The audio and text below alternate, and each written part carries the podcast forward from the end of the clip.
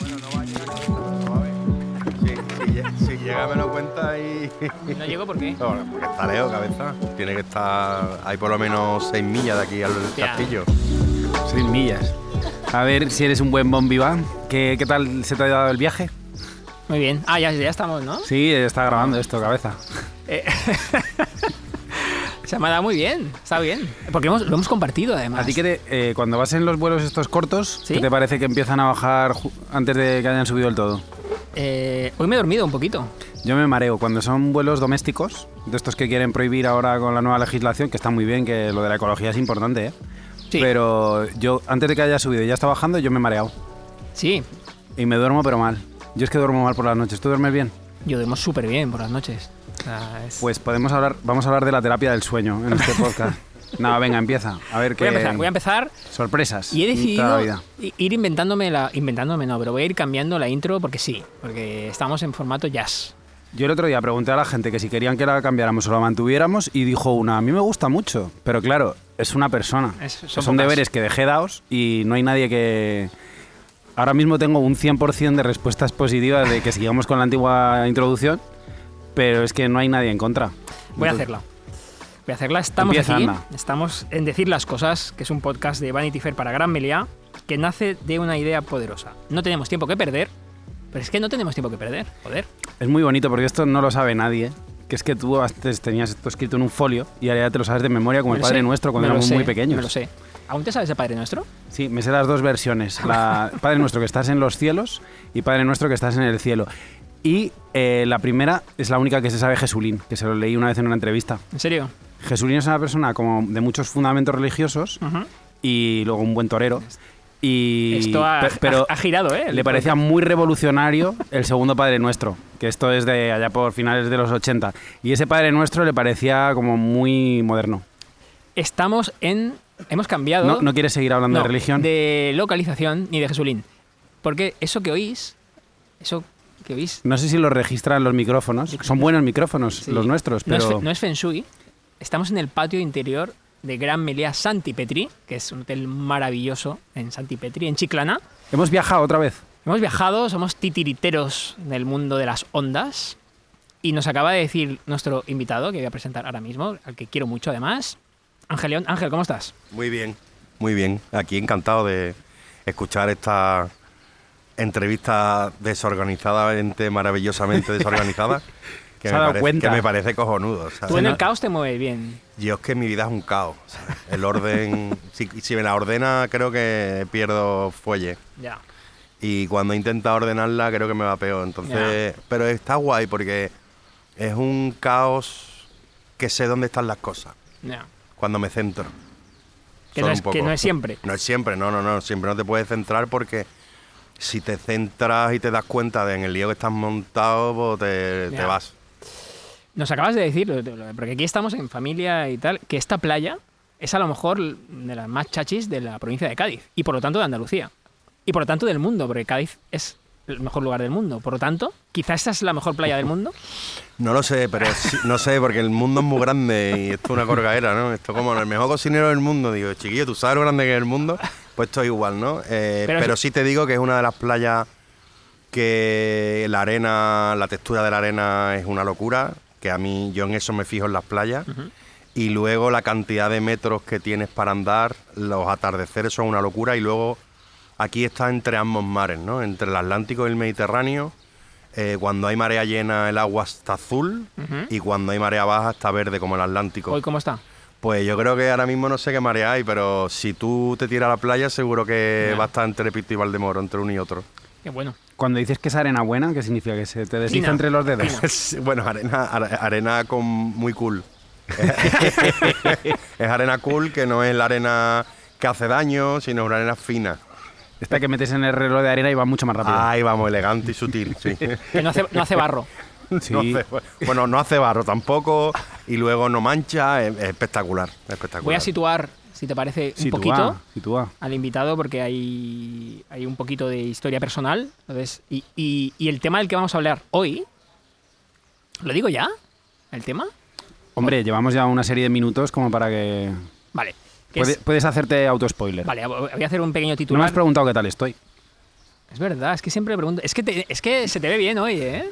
Bueno, es la primera vez que hago el podcast con gafas. Es verdad. ¿Qué te ha pasado a ti por no ponerte gafas, cabeza? Sí, me ha salido ahí una cosita. Tienes un orzuelo, ¿no? Algo, ¿no? No, No, no, tiene una mancha Ah, una permanente. mancha. Sí, que por me han no dicho que, es haberse por- cuidado. que- que ojos tan bonitos gracias, Y tenemos amigo. una edad ya como para cuidarse. No, y me ha dicho el oftalmólogo que tengo que llevar gafas de sol siempre que haya. Pero es que a mí me mola ir sin gafas. Son cicatrices ya, ¿eh? Que ya no se van a ir. Es un desastre esto. Pero sabes que estoy muy bien porque me han, dado- me han dejado un boli de Gran Meliá Hotel and Resorts y desliza como si fuera una pluma. ¿Cómo estás, Alberto? Estoy fenomenal porque tengo un boli nuevo. y, y yo normalmente detesto los bolígrafos. Me parecen como la, la más baja estofa de la escala de escribir. Pero este es que no sabes qué rápido va, va como la arena fina de Ángel León. ¿Sí? Vale. Hace una presentación Sí. introductoria y una breve biografía de nuestro invitado y él seguramente puede ir acotando. Vale. Ángel, Angelito es cocinero. Yo he, he hecho un poco de un poco de resumen vital. Yo creo que lo conocí en 2010, puede ser. Él tenía un Pues restaurante. como a mí, Pues, pues más o menos. pues como a mí. En una callecita que se llama Puerto Escondido, Sí, señor. en Puerto Santa María, que se llamaba Poniente. En aquel momento yo creo que no, no tenía ninguna estrella. ¿no? No, no tenía estrella. No tenía nada. De hecho, Tenía- lo puedo decir, yo Sí. creo que fui con Fernando Angulo, que ojo a. Qué grande, madre a- mía. al tal. Qué nivel. Y estábamos solos o casi. Pues seguro que estaríais solo porque los primeros años fueron en, en solitario. No te querían mucho. Bueno, no sé qué me querían, pero yo creo que nos adelantamos, ¿no? Al final, cuando haces cosas, o sea, por mucho que se abre de la creatividad en este país, yo creo que la verdadera creatividad no se entiende. Eh, no, un restaurante creativo, realmente creativo, no se entiende y los clientes no lo entienden. Eh, por eso yo muchas veces digo que se habla de creatividad con bastante normalidad en este país, ¿no? Para mí la creatividad realmente es hacer cosas que nunca haya hecho nadie y que el cerebro del ser humano tampoco esté preparado para recibirlas, ¿no? Por eso yo me di cuenta rápidamente cuando hacemos algo que realmente no nos entiende la gente, es cuando pones plato a los clientes que no se lo comen, por ejemplo. Y luego que tengas la humildad suficiente como para darte cuenta de que eso no le gusta a los clientes. Yo he tenido la suerte que aprendí hace poco con 46 tacos que los clientes vienen a mojar pan y a beber vino a los restaurantes. y desde que, desde que aprendí esto me va mucho mejor en la vida. Yo una vez escuché, porque la, la primera vez que fui a Mugariz, eh, yo, yo era un joven recién licenciado, sin mucho poder adquisitivo. Eres y- joven. Pero era mucho más joven que entonces. Y, y decían que Mugariz era un sitio re- de referencia porque era un sitio incómodo, a pesar de que nunca ha conseguido la tercera estrella, que te ponían sus cosas con espinas y eso, y, que eso lo valoraba mucho la guía Michelin, porque si eran platos cómodos, pues que eran complacientes y no gustaban tanto. Esto es verdad. ¿Sabes qué pasa? Que estás hablando para mí uno de los iconos de la gastronomía, eh, una de las mentes más eh, maravillosas. eh, creo que Mugari es un sitio que más que comer vas a pensar. Y si vas a comer, creo que te vas con la cara partida. Pero si vas a dejarte llevar por la locura de, de mi amigo, pues puede ser una de las grandes experiencias de tu vida, ¿no? Pero si vas realmente con la conciencia de comer, eh, puf, malo. Yo la última vez que fui me hicieron chupar una piedra. Sí. ¿Y qué tal? Fue incómodo porque ¿Piedra con ojos? estaba rica la gelatina que había por encima, pero luego estabas chupando una piedra como si estuvieras en el campo y tuvieras Es cuatro años. Maravilloso. Admiro mucho. Pero era un reto intelectual, claro. Por, por seguir con la historia. Perdón el, perdona, ¿eh? Si No, quieres no, lo no, corto no, no. luego. No, no, no. Y, y es más, sitúo ya el tema, que es que, que, que a mí estaba ahí sobre la mesa desde el año pasado. Y ahora, te- y ahora te comentaré por qué. Que se va a titular em, Trabajar para vivir o vivir para trabajar. Como contexto así. No global. tienes que decirlo todavía, Ángel. Lo vamos a decidir Lo al vamos a final decir del al final. capítulo. Ah, vale, vale. Eh, entonces, nos hemos ido haciendo amigos con el tiempo, viéndonos, a veces sí, a veces con lo gastronómico, a veces fuera, en Cádiz muchas veces, también por ahí. Pero el año pasado, para mí hubo un momento como muy bonito. Eh, yo estaba por allí y me dijo, oye, quedamos mañana a las 5 en no sé dónde, 5 de la mañana. Y me llevó a pescar en su barquito. Y vi un... Y yo sé que tú estás en muchas mandangas todo el día, que si premios, que si 50 Best, que si historias, que si... En fin, las cosas de alguien con éxito igual que Alberto. Alberto... eh, em, Tú más, que te he visto firmar en la feria, que tienes gente que te sigue ahí, ¿eh? También, también. Pero que tenéis trabajos ambos que os, re- os requieren mucho, requieren mucho de vosotros. eh, y entonces yo aprecio mucho vuestro tiempo. Entonces, aquella mañana, que pasamos la mañana in- intentando pescar porque no fue bien la cosa, No. fue- Voy a Mar de Leva, me acuerdo. Con la Mar de Leva el pescado no come. pero lo pasamos bien. ¿Dirías que eres mejor cocinero que pescador? Yo creo que no. creo que no, de verdad. Y vi a un ángel. eh, claro, estábamos hablando de uno de los, para mí, mejores cocineros de España. Eh, y a Poniente es un templo para todos los que amamos la cocina. Estoy en serio. Y, y siempre que imaginas a alguien que lidera tanto un sector, sea alguien que conduce motos o alguien que mete pelotitas de baloncesto o lo que sea, te imaginas a alguien absolutamente sacrificado, ¿no? Es como, va, unido. Hostia, pero yo vi a una persona, a un amigo, priorizando mucho la vida. Y me encantó. Voy sobre todo porque mm, también te digo que he conseguido buscarme espacios en mi vida donde mirar de lejos la tierra. Eh, desde el mar se ve la tierra al fondo y como viviste conmigo el silencio Mm.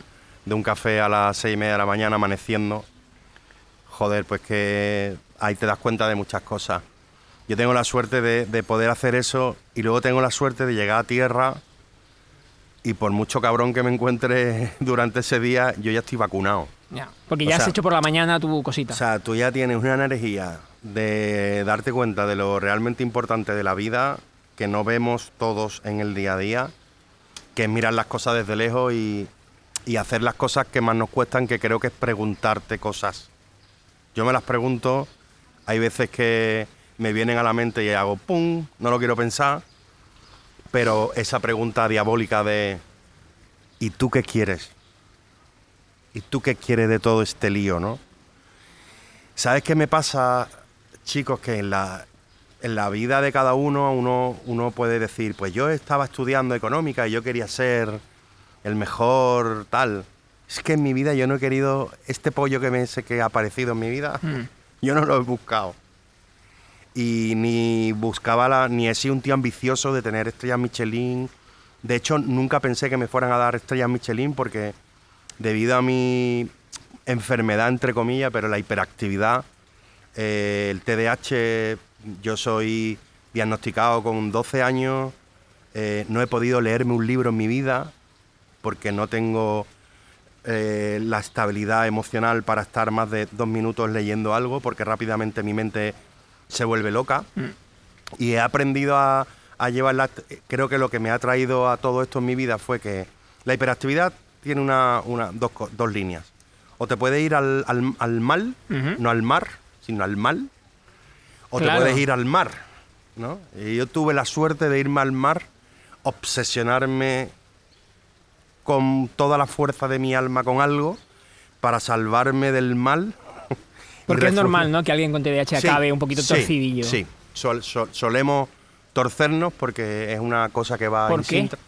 Bueno, eh, casi un 70% de los TDAH eh, suelen torcerse, ¿no? Ya. Eh, y por eso yo, yo a muchos padres que tienen sus hijos TDAH y tal, eh, que se ponen en contacto conmigo con Instagram, que me conocen y tal, siempre le doy una, una vuelta ¿no? de lo que tienen en casa, que es aprovechar esa sobreenergía de una forma diferente, que es obsesionarte con algo. Ya. Las obsesiones pueden ser buenas o malas. En mi caso, el mar, todas las obsesiones que te pueda dar el mar son maravillosas porque Sí. van a ser sanas, van a ser buenas. Y si os digo la verdad, a mí me ha salvado el, mar, no me ha salvado la cocina. Eh, yo no. Mi sueño no era ser cocinero. Yo, mi sueño era. Quería ser de pequeño o tener un bar, ser pescadero o biólogo marino. O sea que fíjate qué cojones tiene la vida, que al final ha acabado siendo mm, cocinero, ¿no?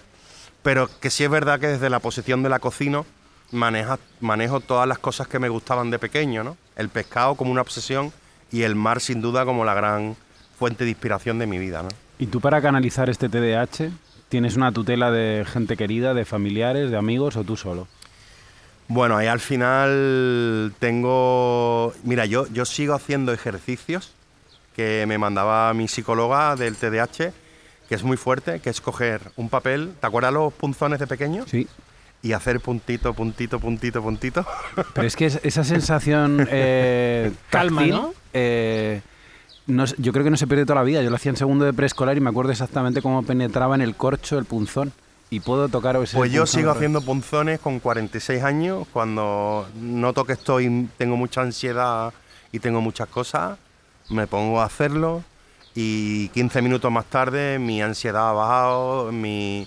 luego tengo la capacidad que he aprendido con la vida de escuchar a la gente, porque eso me lo ha enseñado también la vida, ¿no? El, el aprender a escuchar a una persona eh, sin que tu mente te haga hablar por impulsividad, ¿sabes? Porque somos muy impulsivos.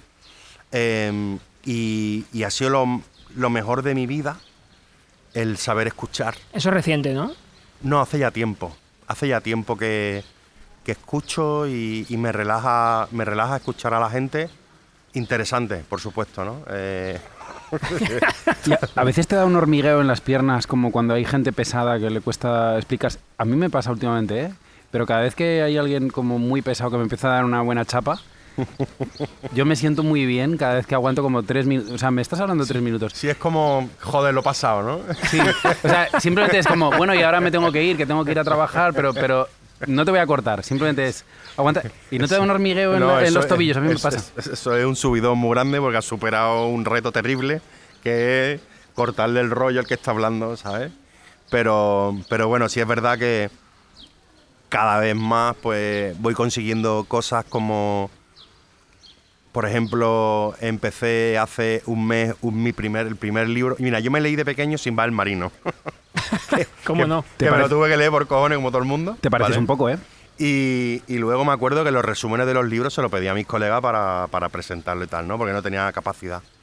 Yo recuerdo a mi padre que era duro conmigo, pero al final buena gente no. Lo siguiente, el, el- el hombre me cogía el cinturón de la bata suya y, y me la ponía en la mesa de estudio mío, me la ponía y me decía, mira, Para que tío", no te fueses. Dice, yo no sé si va a estudiar picha.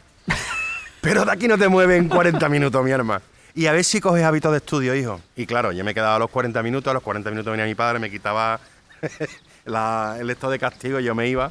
Y, y claro, no había leído nada, pero había conseguido estar 40 minutos sentado, que ya era la leche, ¿no? Ya. ¿Tú sabes que querías ser de mayor? Nunca te lo he preguntado, yo creo. Yo quería ser doctor en medicina desde siempre. Como mi padre era médico. ¿Por para- urgencias o por tu papá? Por las dos cosas. Yo es que cuando... Es que le gustaba mucho la serie de George Clooney. Me gustaba ER, pero mi, mi padre era médico y cada vez... ¿Qué yo ten- especialidad tenía? Hematólogo. Hema- Como el mío. Sí, Sí, tío.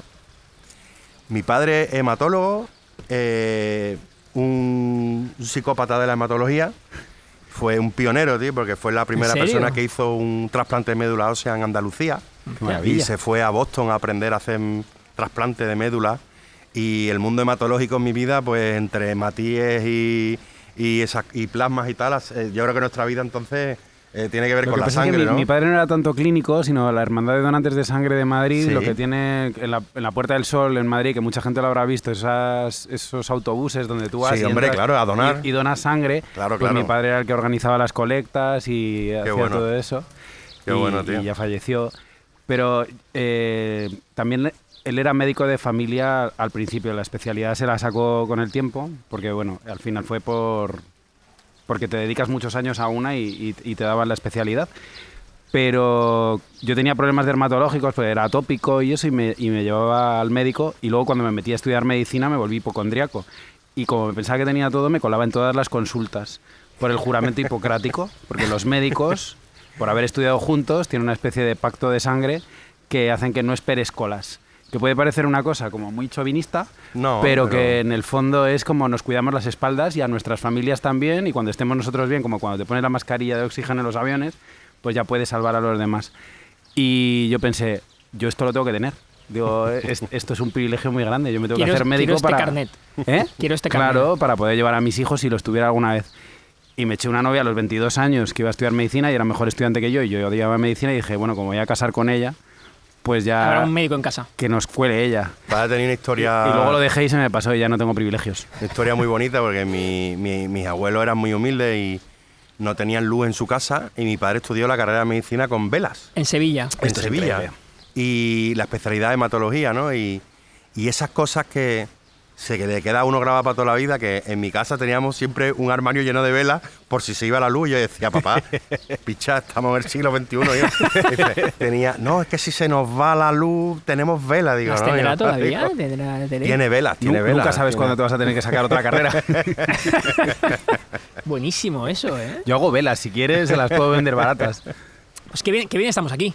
Estamos aquí. Estamos, es que no- estamos fenomenal. normalmente, Angelito. Yo te llamo Angelito. Por favor, llámame Angelito, por Dios.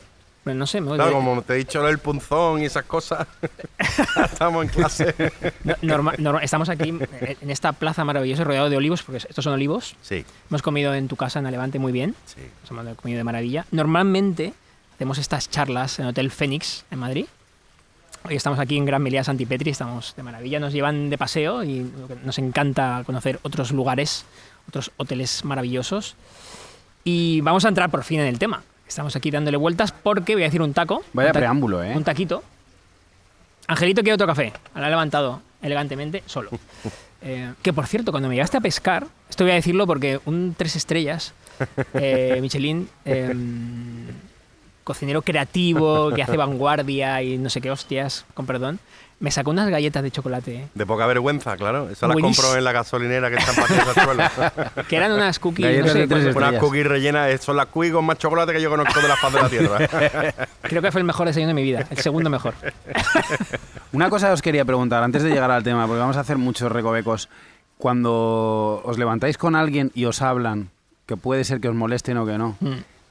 A las 7 de la mañana, jode. Pero si os levantan a las 5 de la mañana, ¿Mm?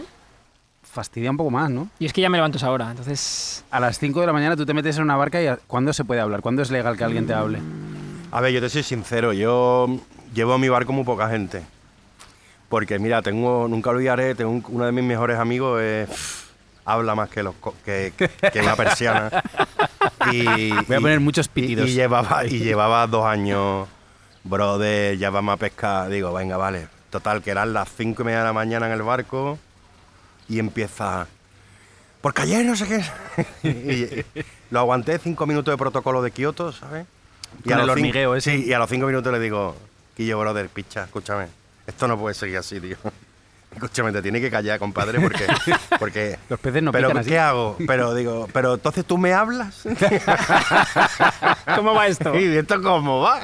Digo, tú lo verás, tú lo verás poco a poco. Déjate Pero es llevar. que eh, no hemos salido todavía aquí del barco, tío, de, a- a- ni a la bahía de Cádiz y ya llevas 20 minutos ahí dándomela del pulpo, ¿sabes? Así que, y, y poco a poco voy encontrando marineros que no hablan. Bueno, fue bien, la, Encuentro- fue, fue bien la cosa porque los dos somos calladitos. Sí, entonces sí, sí. como- encuentro gente maravillosa como, como Jesús, que, que sabe com- saber compartir, el silencio compartido no es fácil. No, no, si yo me voy, hago un retiro espiritual con él todos los años en el que la máxima es no hablar. Pero es que Cuando no alguien de los dos habla, pierde. Pero es que hay un silencio maravilloso que es el compartido, que es cojonudo. Ese es maravilloso porque no estás solo, pero sabes que está ahí, hay una persona ahí y, y es- y estás unido en, en el karma, no en la voz. Y entonces eso es cojonudo, pero Y que el mundo ya está lleno de ruido. sí. O sea, hay mucho ruido. Voy al tema. Vete a hablar del tema, hombre. Al tema. que si no por- nos va a durar por- tres por- horas esto. Porque es. eh, aquí estamos tres personas eh, que trabajan como cabrones. Esto es verdad. Trabajan- trabajamos mucho por pasión, por lo que quieras. Da Pasión, que se llama la cocina, el- Por ir detrás de la literatura, el periodismo, lo que quieras.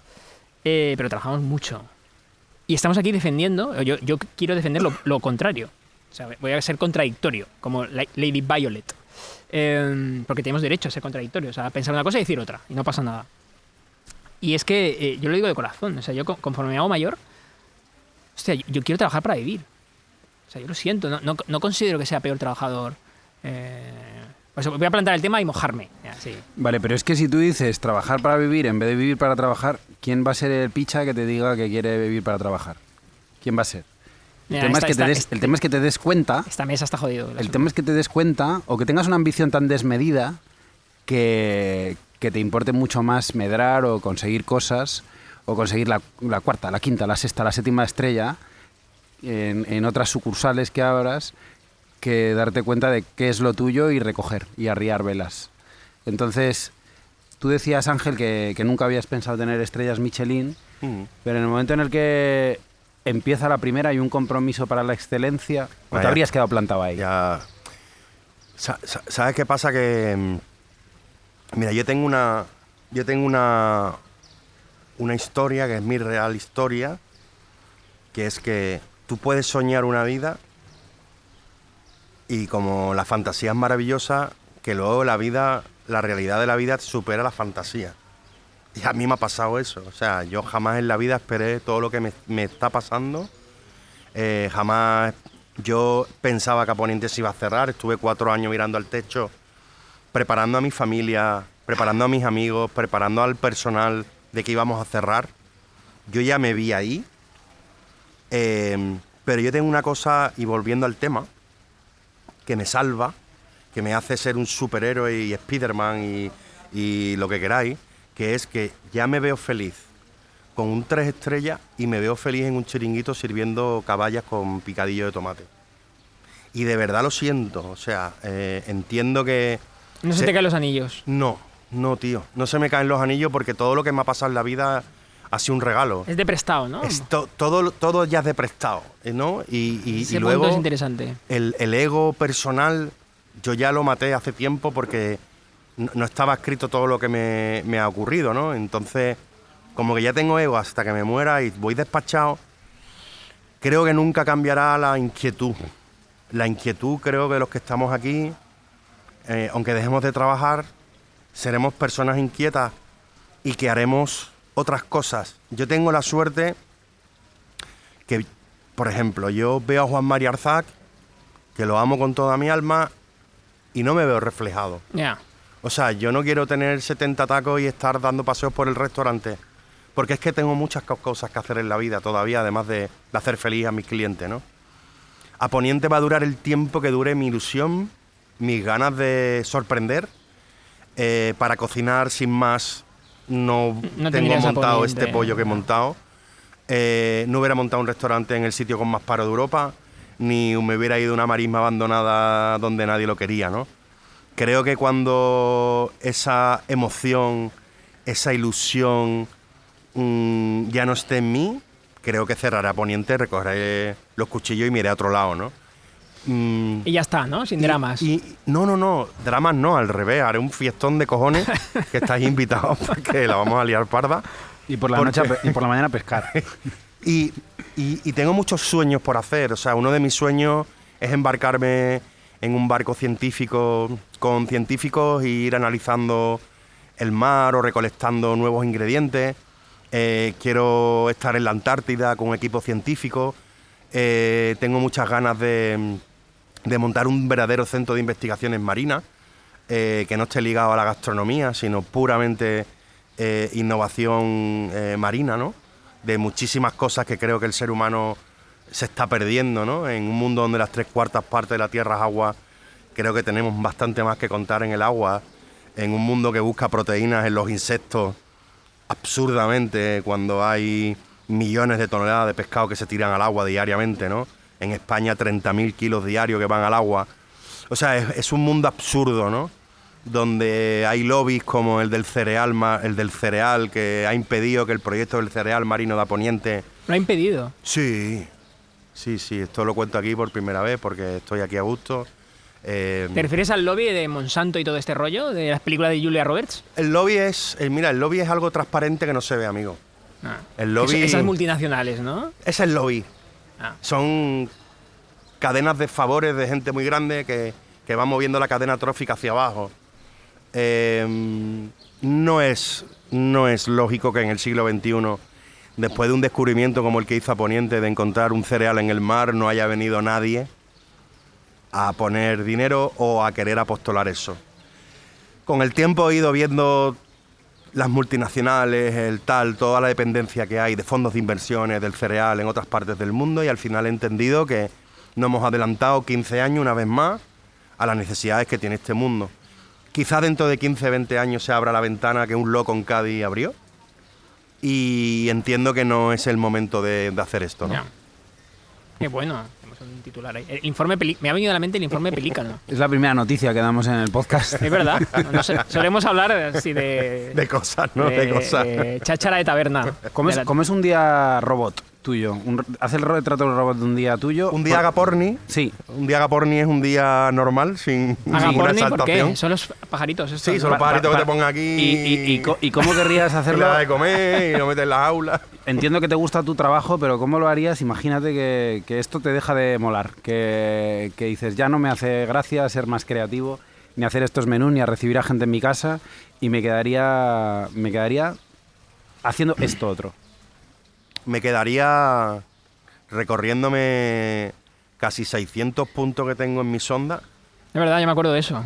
Que- de eh, puntos que- de pesca que no he ido porque no tengo tiempo, porque tengo que estar a las 10 en el restaurante y me levanto a las 6 de la mañana y voy corriendo a todos lados y me quedan 600 puntos en, solamente en la bahía de Cádiz, tú fíjate en el mundo, por ir a piedras que quiero ir y que el tiempo no me deja ir. Esto es, lo sitúo, porque cuando estábamos con el barquito, yo no tengo ni idea de esto. Él tiene ahí como un ordenador, como un Google Maps, pero el mundo de los marineros. Y el tío tenía como puntitos, como en las pantallas de Aliens El Regreso, que es donde están los bichos. Y, y yo le preguntaba, ¿y esto? Dice, ahí es donde está... El La mandanga. La mandanga está ahí. Son todos chivatazos de Claro, y le pregunté, marineros. que Eso me dan está, publi- puntos. eso está publicado. Y dice, no, no, es- esto vale más. O sea, es- Eso vale más que el barco, cabeza. Eso vale más que el barco. Eso es el tiempo de ser Ya. lo mismo, de sentarte un tío que le quiere pedir un punto y comerte un tío hablando una hora y media para que al final te dé el punto, ¿me entiendes? Y eso es mucho y- y trabajo. eso Y tú- 600 veces. y eso lo sitúas ahí, lo pones ahí en tal. Eso te da la coordenada geográfica exacta, minuto, latitud tal, y en ese sitio, Esa es tu posesión más preciada, a lo mejor. sin duda, sin duda, sin duda. Como De hecho, plu- las de hecho de- cuando vienen pescadores conmigo en el barco, ¿Hacen fotos? no le dejo que lleven el móvil. Es lo ¿En primero serio? que le digo. Hombre, ¿cómo? Le digo, pescadores buenos, móviles fuera y los meto en el camarote y ya cuando por la tarde ya... Hombre, es que hoy día con un iPhone de esos diabólicos haces una foto y te da la situación Sí, sí, claro. geográfica exacta. O sea, el tío hace una foto en el momento que yo cojo una corvina de 30 kilos y Ay, ya me ha trincado el sitio, ¿sabes? Pero son, son 600 sitios en los que tú echas la red y te salen 20 corvinas de 30 kilos. La red no, pero yo echo el anzuelo. Sí. Como tenga que echar la red, malo, ¿sabes? ¿Cuál es tu posesión más preciada? Es que Al- Alberto colecciona plumas. ah, ¿tú, tú escribes con pluma. Sí. Ah, yo también, tío. O con este boli que me han obsequiado hoy en Gran Meliá Hotel and Resorts, que tiene la Em, yo tinta muy yo con las plumas empecé muy, muy especialito y tal, y ahora utilizo las de desechables esas. Sí, las Lamy. Sí, que están bastante correctas. Sí, están bien, súper bien. Porque, no, porque si, si la pierdes no tienes una tragedia emocional. Ah, No, y además te puedes, claro, porque te la has comprado tú. Si te la has regalado a alguien o la has comprado de segunda mano, Te has jodido. pero esto puedes ir a la papelería de la esquina, Efectivamente. vale 25 euros, Bien. es muy buena, es muy buena. Pero y es si- exactamente igual que la que te puedes comprar si la pierdes. Pero si se te pierde una de 200 pavos, ese día te has jodido. Porque va diciendo, ¿dónde he puesto la pluma, compadre? No, no, yo soy muy obsesivo para encontrarlas, pero es verdad que tengo una Lamy que no la pierdo nunca. El otro día estuve en Estambul, porque soy un titiritero bonito, y me tío. voy de, por todos lados. Y hay un puesto ambulante. Bueno, ¿Compraste ambulante. una pluma? En- es uno de los sitios de conexiones más grandes del mundo, el aeropuerto de Estambul, ¿vale? Porque conecta toda Claro. Europa Claro, claro. o Asia, porque está en, es una encrucijada de caminos, y es uno de los aeropuertos más grandes que existen, y hay un puesto de Lamy, que es la pluma, o sea, la marca de plumas mainstream Mm. que hay ahora, que están más de moda, y tienen eh, plumas eh, que sirven para hacer caligrafía también. Mm, claro. Está la, la normal, con la que te manejas para tus libretas y para tus agendas y el otro, y luego hay para felicitaciones de cumpleaños. Compré- Cuadernillo rubio, modelo Sí, antiguo, ¿no? Y me compré una larguísima que ocupaba casi medio metro Mm. y en esa estoy y, y mejorando la letra. Y yo no sabía que tú eras un gran calígrafo, además Sí, de cocinero. Sí, sí, me encanta la. Tienes buena encanta. letra, ¿eh? Sí, tengo buena letra. Lo siento, me tienes que- mucho menos que los huevos fritos que hago, tengo mejor letra. Necesito verla. Me tienes que firmar, Pero, me pero tienes que firmar un el menú. verde, con un bit Joder, verde, tío, lo siento. Con es que lo este siento. boli increíble Lo siento, tío. Luego No a la ser. salida nos firmas el menú que nos hemos comido. Vale. Oye, antes decías que eras muy desordenado, pero para hacer un, un paso, un menú de tantos pasos, hay que estudiar una especie de protocolo. Eh, tú, tú empezaste con descartes de pescados Sí. y de repente tienes un restaurante de postín que la gente se recorre comunidades autónomas para venir a No, verte. no, y gente que viene de Japón. y países y continentes. Y de repente dices, vale, me voy a meter en esta ortodoxia del Michelin y voy a ser ordenado. De repente voy a tener que hacer una cadencia, unos ritmos. ¿Sabes qué pasa? Que, mira, lo, lo mejor que me llevé en Francia, donde estuve seis años trabajando, fue la disciplina. Que ha sido lo mejor que me ha regalado la vida. Yo soy un desastre, pero tengo una disciplina. Soy gaditano de cojones, pero soy un gaditano alemán. Entonces la disciplina me ha salvado. Y bueno, y me ha salvado mi, mi tripulación de gente maravillosa que, que saben llevar mi leñazo. Eh, yo tengo la suerte de, de dar espacio a mis equipos muy grandes. Eh, tanto que muchas veces mm, dejo que se estrellen porque a lo mejor los visualizo. Pero creo que es necesario que la gente sea libre dentro de los curros, que no te pongan eh, cosas de por medio, ¿no? Pero yo tengo la suerte de tener muchísima gente que piensa ordenadamente por mí y que son maravillosos en mi vida y que creo que si no los tuviera, pues sería todo un desastre, ¿no? Una cosa que dijiste hace. O sea, que a mí me flipó porque puede parecer un ataque a ti mismo, a tu profesión, pero a mí me encantó, que es. ¿Qué mundo estamos montando gastronómico eh, cuando estamos haciendo restaurantes cuya clientela son un japonés que tiene que cogerse tres aviones para venir?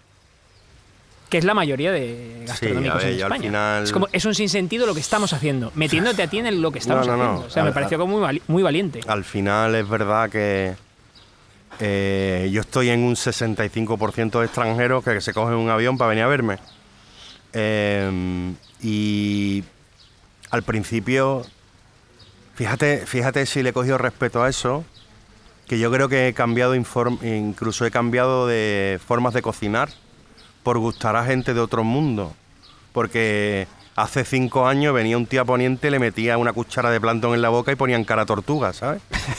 Claro, porque era un verdadero bestia, o sea, estaba absolutamente eh, obsesionado por contar lo- los matices del mar, ¿no? Claro, cuando tú le das a un tío, un tío de Chicago un leñazo de plantón, el- le puede provocar hasta una arqueada.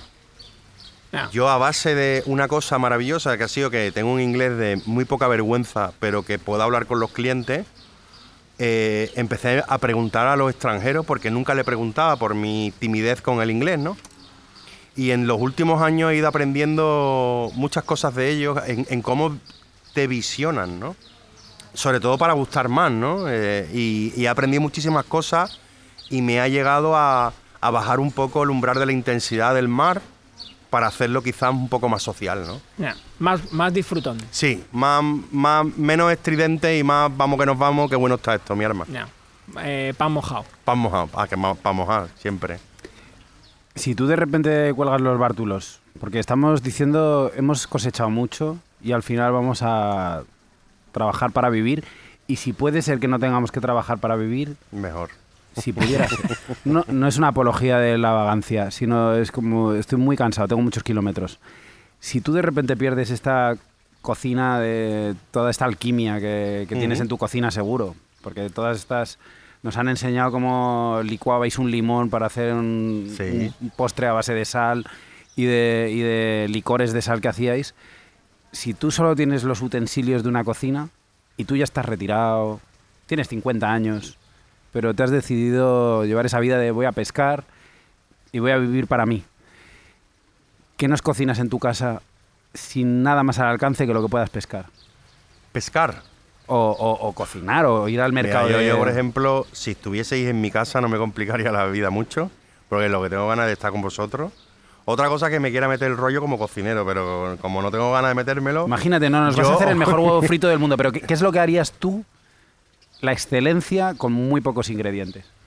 Mira, yo te voy a decir una cosa. Yo hago los mejores, los mejores eh, macarrones con tomate y chorizo picante marino de la historia de la ¿En faz de la tierra, porque hago la mejor bechamel del mundo entero. Cuidado, ¿En ¿eh?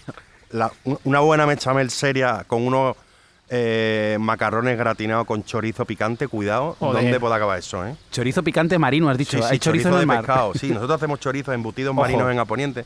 Hacemos chorizo, butifarra, morcilla, salchichones, todo lo que se hace con el cochino, Nosotros lo hacemos Ah, con bacon de descarte nos has dado antes. Y hoy habéis probado Qué el maravilla. bacon.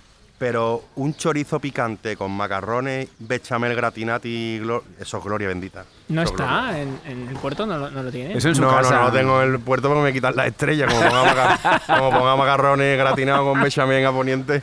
Qué, mara- qué maravilla. Tú Alberto, ¿tú qué harías? O sea, ma- mañana cierran todo el ecosistema. Eh, tengo una tortilla de patata. No, cierran con The Nast. ¿Qué? ¿Qué- ah, que yo quería. Sí. Ah, claro, que esto va de nosotros también. Eh, yo trabajaba en un periódico que le tenía muchísimo cariño. Eh, nada más graduarme me ficharon en un periódico digital que se llamaba soytu.es, Ujú. que esto lo hemos hablado tú y yo, pero creo que no lo he contado nunca. Erais cuatro locos, cuatro loquitos. Éramos 30 locos, había mucha gente. En 2008 el periodismo todavía estaba bien. Antes de la crisis de Lehman Brothers había un futuro muy prometedor y en España se estaban haciendo cosas muy buenas éramos colonos digitales y lo estábamos haciendo muy bien. El primer trabajo que yo tuve precisamente era eh, un, un portal digital que en los premios estadounidenses, en los Webby, ganaba premios todos los años. Duró un año y medio, pero se forró a ganar premios. Qué bueno. Y de la noche a la mañana toda la financiación venía por parte de un banco Ah, y el banco ejer- una, o sea, ejerció una cláusula para, para cerrarnos los contratos y lo chaparon un día de la noche a la mañana. Y yo al día siguiente, que tenía que pagarme el alquiler, eh, fui a la casa del libro donde había trabajado de estudiante mientras me pagaba la carrera y les dije, mi vocación se ha frenado, estamos en una crisis mundial, a lo mejor no vuelvo a ser periodista, pero quiero volver a vender libros. Y me fui a la casa del libro de Gran Vía. ¡Qué bueno! Sí, donde, donde se ha vendido el libro que escribí el año pasado y les dije necesito empleo. Y como me conocían y de la Qué anterior bueno. vez habíamos quedado bien, pues me dieron... Entonces a mí tampoco se me caerían los Nah, anillos. Yo, Estuviste ahí vendiendo libros. Yo me, me puse a vender libros hasta que otra vez emprendí la marcha. Pero, bueno. pero yo tenía una carrera profesional teledirigida en el periodismo que se quedó truncada al año y medio y me fui a hacer mi oficio con toda la dignidad del mundo. Qué bueno. Así que no me preocupa. ¿Y tú? Nada, eso ¿Y como tú qué tal? chiringuito. Y yo le ¿Tú qué pediría harías? trabajo a Angelito en el chiringuito con macarrones y le diría, oye, ¿puedo escribir? Yo escribiría, no sé, escribiría la carta. Bienvenidos a... Bueno, cabrón, tú escribirías la carta y al final te volverías loco escribiendo la carta. Eh, bueno, sí, algo haríamos, algo haríamos, pero no sé. eh, pues, algo haríamos, escribir, escribir cosas. No Eh, sé, la, la- la cosa es. Hay un mundo que ya no compra la belleza. Hay un mundo en el que ya no. Escribir, sí. ya, escribir ya no funciona, ya no es, Ah, ya. ya no es algo que, que requiera el mercado. No sé, creo que hay que volver a, a la esencia, ¿no? Al oficio, a, a todo lo que tiene que ver con la aldea, cuando se crea el contrato social y, y vivir, respirar. Mm. Hay muchas cosas que, que ahora mismo nos parecen imprescindibles, pero por ejemplo esa búsqueda de la belleza en la que hablas en tu novela Sí. y, que, y que a lo mejor puede ser accesoria para... sobre- Creo que la belleza nunca debe ser accesoria, Nunca es accesoria. pero, y- pero a lo mejor no hay un mercado que compre esa belleza gramo por gramo, ¿no? O sea, que, que Mm. te pague una dosis de euros, la que sea, porque tú estés creando belleza. Y entonces ahí habría que volver un poco a la caverna. Sí, pero alguien te tiene que descubrir que en este atardecer, en Chiclana, en Satipetri, dentro de cuatro horas, va a suceder un instante, ¿no? O sea, eso si, si no te lo dice Ángel o Lauri, no lo sabes y te lo pierdes. Entonces es... eh, es, eh, yo creo que iría por ahí, por recordar esos sitios, sitios como este, como, el Gran Meliá Santipetri, donde estamos eh, pasando una tarde bonita con Ángel León. Oye, est- estamos aquí a gusto contigo. Estamos a gusto. A gusto, tela. Ya casi se va a juntar con la hora de la merienda y nos voy a dar chorizo de bocadillo de pescado para merendar para que no... Yo me he quedado con esos macarrones, ¿eh? Pero tú ahora mismo te tienes que ir a, a Poniente, Sí, a ahora dar el vuelvo, otro servicio. Ahora vuelvo a Poniente, sí.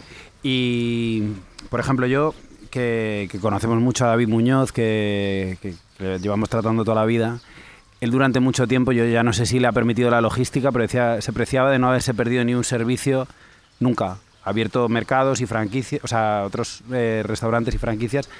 ¿Cómo de Yo no, tío. difícil es perderte un... Claro, por eso decía, Yo en ya lo de trabajar para vivir y vivir para Yo trabajar, no, perderte un yo servicio... Esa. O sea, al final esas obsesiones de. Las tuve durante una etapa de mi vida. Pero si me puedo escapar de un servicio porque mi hijo ese día no pueda estar con él una tarde o irme a comer con mi mujer o estar una tarde con mi padre, Pues que me quiten lo bailado. O sea, lo tengo más claro que el agua. Y vas mucho a pescar Eh, con tu padre, además me lo Y voy con mi padre, eh, gracias Bonito. a Dios, el tiempo que me quede. Indiscutiblemente la, creo que la disciplina que tenemos tan bestia y la forma de vida que tiene la profesión es de por sí ya muy dura, donde no existen domingos, lunes ni fines de semana, donde mientras los demás se lo pasan bien, tú vas a estar trabajando siempre y haciendo feliz a los demás. Ya me he quitado esos complejos a lo mejor de irme un martes a tomar una tapa e irme acojonado a un bar porque la gente me viera un martes a mediodía y me sentía mal y me sentía sucio por estar aquí. Ahora quiero que me vean bebiendo vino un martes a mediodía y cuando se acerca la gente me dice, ¿qué haces aquí? Y yo le digo, ¿y tú qué haces? ¿No? ¿Qué pasa? ¿Que yo tengo que estar allí y tú no tienes que estar allá? No. No, picha, no. Aquí estamos todos, esto Hubo- como es, ¿no? Hubo una cosa que tengo que compartir que no te había dicho, porque el año pasado, las últimas veces que he ido a tu casa he ido casi siempre solo. Yo voy con mi librito, Sí. hago mi trabajo, mi crónica y tal. Y cuando salí, me escribió un, un cliente tuyo. No, lo no suelo leer estas cosas, pero es que esta es como una metáfora de lo que es, de por qué merece la pena ir a lugares como Aponiente o Mugaritz. o- Me escribió esto. El día que comí en Aponiente, compré una sombrilla para poder dormir la siesta en la playa. Quise poder volver a esa siesta siempre. Seis años lleva esa sombrilla en mi maletero por si las moscas. Qué bonito, qué bonito, Y yo le dije, eso es la vida. qué bonito. Bueno, simplemente tendría que ir a Poniente todos los días y ya está. Pero que es maravilloso. Hombre, qué ¿no? bonito. Y Esa que, sensa- y que saque la sombrilla ya y que venga otra vez, coño. que generaste eso en un ser Qué humano. bonito. No, pues yo creo que esto es lo bonito de nuestras profesiones, ¿no? Que al final, joder, pues la cantidad de gente que hace feliz todos los días, eso es impagable. Es impresionante la pasión con la que viene la gente. Yo tengo encima la suerte que durante toda mi vida he estado justificando ante mi cliente por qué estaba cocinando estas cosas que pongo en el restaurante. Y ahora tengo la suerte de que mi alma está tranquila porque no tengo que justificarme, la gente se deja llevar, entonces esto es la leche. ¿Ha habido muchas eh, hincadas de rodilla en la poniente? Muchos amigos. Sí. ¿Y Muchas. algún no? Ha habido no, ha habido. Mira, ha habido una. Hace dos semanas, no hace mucho, creo que hace un mes. Un, me pasé por la sala al final y hubo un cliente que me dijo que se había quedado con mucha, con mucha hambre. me Con dijo. mucha hambre. Mucha hambre. Además, me, me dijo mucha. y a mí se me ocurrió una idea maravillosa, que fue decirle: ¿Quiere usted que le haga unos huevos fritos con papa? El cliente se creyó que se lo decía de cachondeo. Pero no. Me fui a la cocina, le dije a los niños, Guillo, pillaron dos papas gordas, dos huevos fritos. ¿Tenía ahí huevos y papas? Teníamos huevo, por supuesto, siempre, huevo y patata en un restaurante siempre que había, aunque cocines el mar. y le sacamos, el cliente decía que por qué no venían los postres, porque lo paré ahí. Y le dije que porque el chef le estaba haciendo los huevos fritos con patata. Se los saqué, se los comió, no le cobré, ¿eh? Porque le podía haber cobrado 70 pelotes, por lo menos, por el- los huevos fritos con papa más caros de tu vida, que creo que se hubiera acordado. se los regalé, ¿eh? Y además le pusimos en, en la comanda, le puso huevos fritos con patata e invitación, ¿eh? Cuidado, ¿eh? no se puede ir la gente con hambre. Mira, eso me llega a pasar hace unos años Y sufres. y hubiera sido un gilipollas, porque no hubiera sabido reaccionar me hubiera bloqueado, hubiera pensado que yo era tonto. Pero ya no, ahora ya, con perdón de la palabra, me cabe el Titanic de lado. O sea, no pierdo un cliente ni aunque me maten. No pierdo ni un cliente. No puedo perder clientes. Ya lo he perdido todos en mi vida. Ahora ¿Eso hay por, que ganar clientes. ¿Eso es por la familia? Sí. ¿Cómo? Eso es por la familia. Sin duda, por la familia. ¿Quieres por- tiempo? Porque quiero tiempo. ¿Y se, y se quedó contento el cliente. Bueno, no sabes la cara. Bueno, se hizo una foto conmigo con los huevos fritos. Hombre, ese hombre va a poder contar que le hice huevos fritos con papa, ¿sabes? Bueno. Oye, a mí me hacía, eh, antes cuando decías que tuviste esa obsesión por no perderte ningún servicio, pero ya no la tienes. No. Entonces quiero saber el momento de catarsis, si te acuerdas, en qué momento, porque a lo mejor hubo una revelación, en qué momento dijiste esto ya no me va a pasar. Pues mira, tío, si al final no tiene nada que ver con la gastronomía, eh, tuve la mala suerte que dos, tres personas mías al- a la vez tuvieron cáncer. Eh, Siempre es eso, ¿eh? Siempre sí, es tío, eso. gente joven, gente que no te lo, que nunca esperas que pueda ante una enfermedad porque parece que eres Y, y- y empecé a pensar que me podía ocurrir a mí. Que qué coño estaba haciendo. Que, que me estaba perdiendo muchas, muchas cosas, ¿no? Y te fuiste a hacer análisis rápidamente, como hago yo. Por supuesto, me fui a hacer análisis al día siguiente y luego se te olvida otra vez y, y luego escuchas otra cosa y te vas a hacer análisis y así toda la vida, ¿no? Pero, pero sí, hay cosas que te cambian, ¿no? La- Ya. El perfil de las La- cosas, la- la- cuando tenemos cerca la muerte, ¿no? sin duda.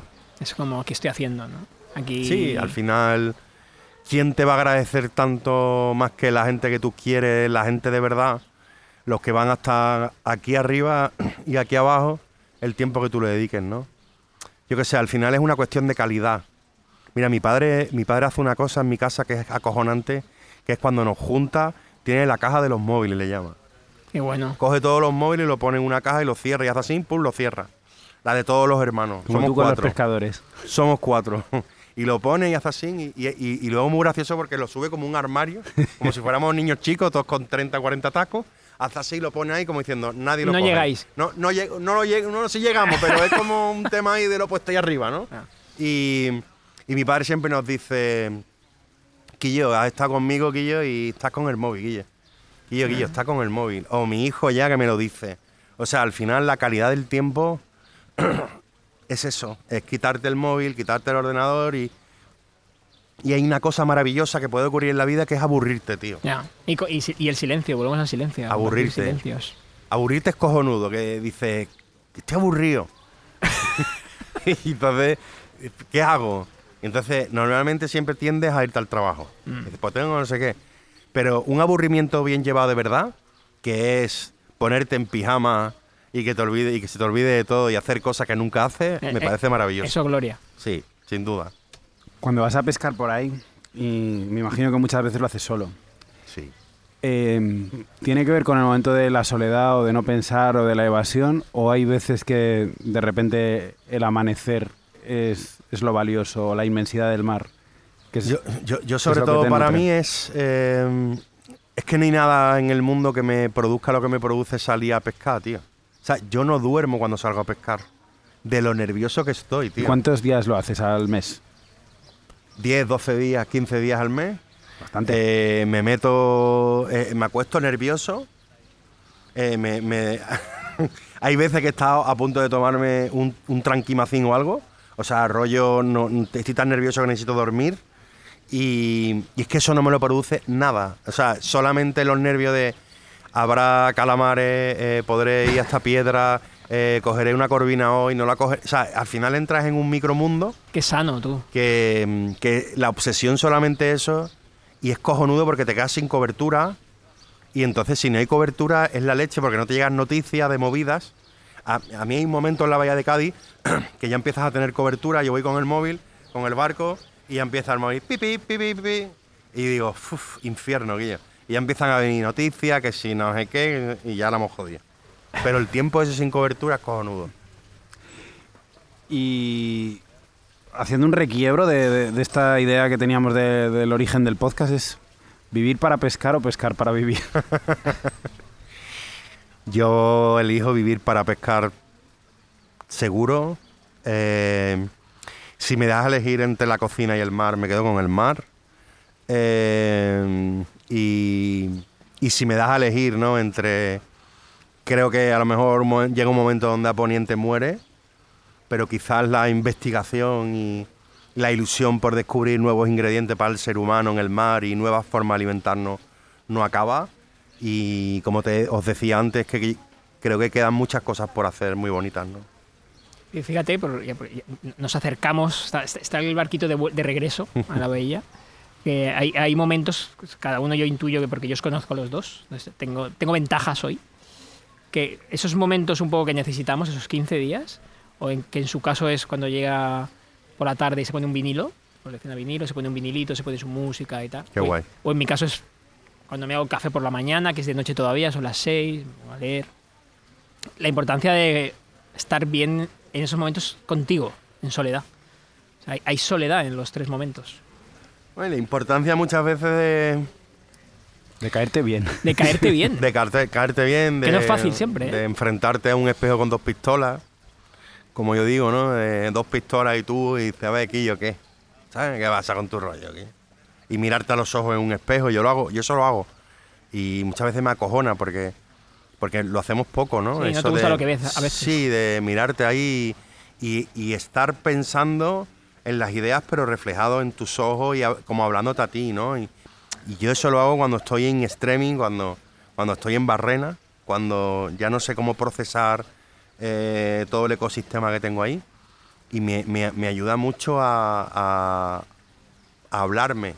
Porque una cosa es hablarte con los ojos cerrados y otra cosa es hablarte mirándote a los ojos. Porque creo que se cogen cosas que no concibes cuando estás solamente hablando contigo, ¿no? Y por eso tengo, en Aponiente tengo tres o cuatro espejos gordos y en mi casa también.